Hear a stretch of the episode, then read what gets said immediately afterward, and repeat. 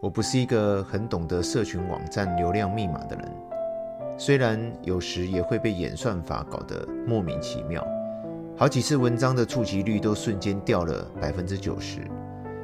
我实在没心力，也没动力去研究那么复杂、抽象、难以捉摸的演算法。但我相信，无论脸书、IG 或任何社群网站，唯一能留住、增加用户关注时间的方法，只有提供用户真正有价值、有意义的内容，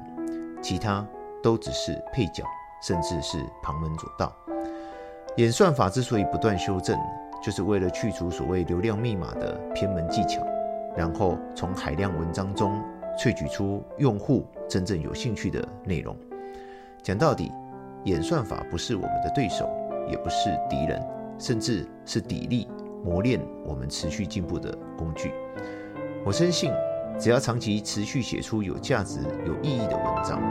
终究会被演算法看见，进而灌注流量，让更多有缘的读者阅读到。顺境时，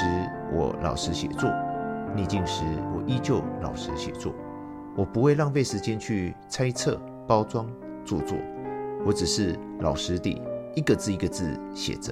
写着一篇又一篇发自内心朴实的生命体悟。在我无数真实的生命经历中，我体悟到，当我越不分心，越老实做事，越专心做内心觉得应该做的事，事情总能一点一滴缓慢的、缓缓的。朝好的方向转化前进。这世上成功的路或许有千条万条，我只愿走那条看上去笨，实际上却踏实。